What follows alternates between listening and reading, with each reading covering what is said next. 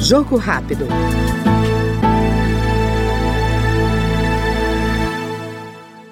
A deputada Dayana Santos, do PCdoB do Rio Grande do Sul, apresentou à Câmara pedido para a realização de comissão geral para debater a situação de trabalhadores em regimes análogos à escravidão. Segundo ela, violações aos direitos humanos são incompatíveis com a plena democracia. Subo essa tribuna, pra, primeiramente para trazer a minha solidariedade a todos os trabalhadores que foram resgatados naquela situação de extrema violação de direitos e direitos humanos.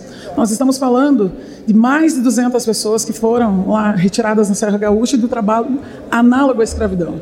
Este é um triste episódio que mancha a história do Rio Grande, mas mancha a história do Brasil.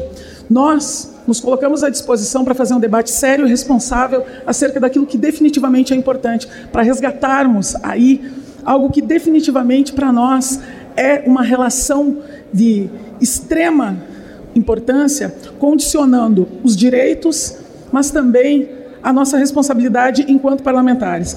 Eu fiz um protocolo de requerimento solicitando que esta casa traga aqui a comissão geral, faça deste espaço um espaço de debate importante para que nós possamos aí mobilizar todas, os ministros e ministras, todas as entidades, todos os órgãos importantes, desde o Ministério Público Federal, também ao Ministério do Trabalho, para que possamos debater esta relação, que é uma relação extrema, e que lá fala inclusive de mulheres que foram retiradas desse espaço, de crianças que estavam lá.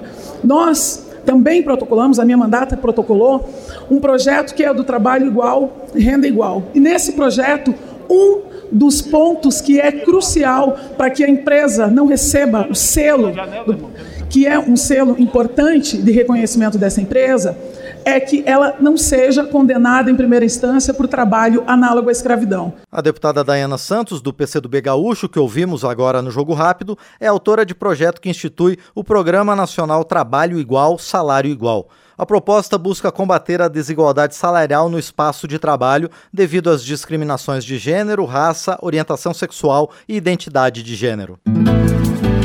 Jogo rápido.